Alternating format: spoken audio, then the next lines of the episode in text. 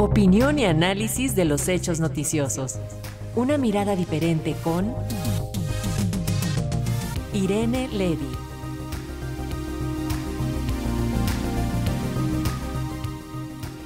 Y bueno, pues vamos con el eh, comentario semanal de la maestra Irene Levy, nuestra especialista en medios y telecomunicaciones. Así que adelante maestra, te escuchamos. Buenos días, queridos eh, Paco y Alexia. Pues sí, ya viernes y con cafecito. Este tema que eh, se acaba de dar a conocer, que me parece muy interesante y ahorita les digo en qué momento llega. esta asociación que anuncia TikTok con Wikipedia, eh, tiene eh, el, objetivo de hacerle frente al gigante motor de búsqueda de Google. 93% de la gente utiliza Google para sus búsquedas, 93%. Es una cantidad brutal y como todos sabemos, Google tiene algunas prácticas que mm, pues no son del todo benéficas ni para la competencia ni para nosotros los usuarios, como por ejemplo el hecho de que te va a poner siempre eh, primero aquellas páginas o aquellos sitios o nombres, marcas de eh, empresas que han pagado por aparecer primero.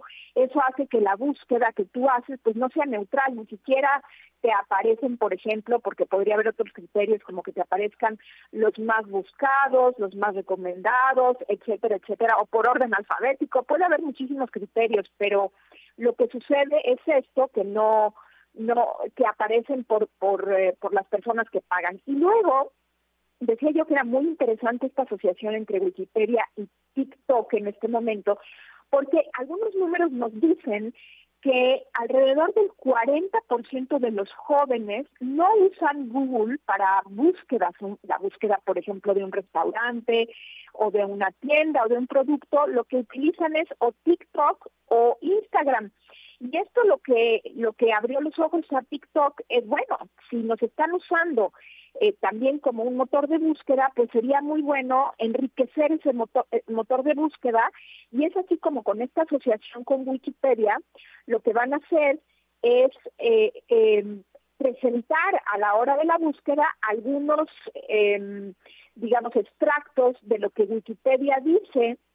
Y entonces de esta manera, por ejemplo, si buscas una película, eh, te van a eh, incluir en, tu búsqueda pues eh, algunos párrafos relativos a los al, al, productor, a quién es el elenco, etcétera, etcétera. Y de esta manera TikTok va a contar con mayor mayor funcionalidad, mayor información y puede ser que esto haga desplazar un poco más a Google. Todo esto en el que, en qué contexto sucede, en el contexto en el que Google está enfrentando recientemente una demanda por eh, prácticas anticompetitivas en Estados Unidos. Esto es muy importante porque el resultado de esta demanda podría llevar a Google a cambiar inclusive su estructura. Ya ves que, en Estados Unidos, bueno, y en cualquier lugar donde funciona la autoridad de competencia, lo que se se hace es que se, se, se analiza si estas prácticas anticompetitivas pues están desplazando a la competencia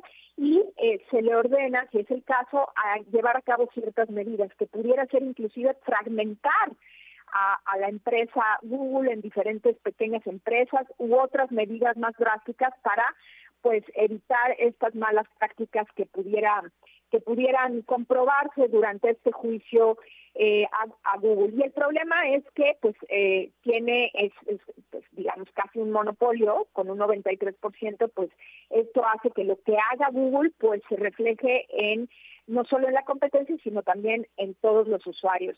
Y en otros temas, eh, hemos hablado aquí mucho sobre el asunto de los, de los hackeos y de la importancia de la ciberseguridad. Bueno, pues ahora le tocó a estos grandes hoteles, el César Palace y el MGM en, en los Estados Unidos, en Las Vegas, le tocó ser víctima de un gran hackeo, un gran hackeo a su base de datos de, eh, de fidelidad de los clientes eh, de los clientes que pertenecen a este programa de fidelidad y le robaron a, al César eh, Palas, le robaron toda su base de datos, pero dentro de esta base de datos se incluye los números de, licencia de conducir, los números de seguridad social, de un eh, número bien significativo de miembros. Y esto mismo ya lo, lo declaró el, el hotel y, la empresa.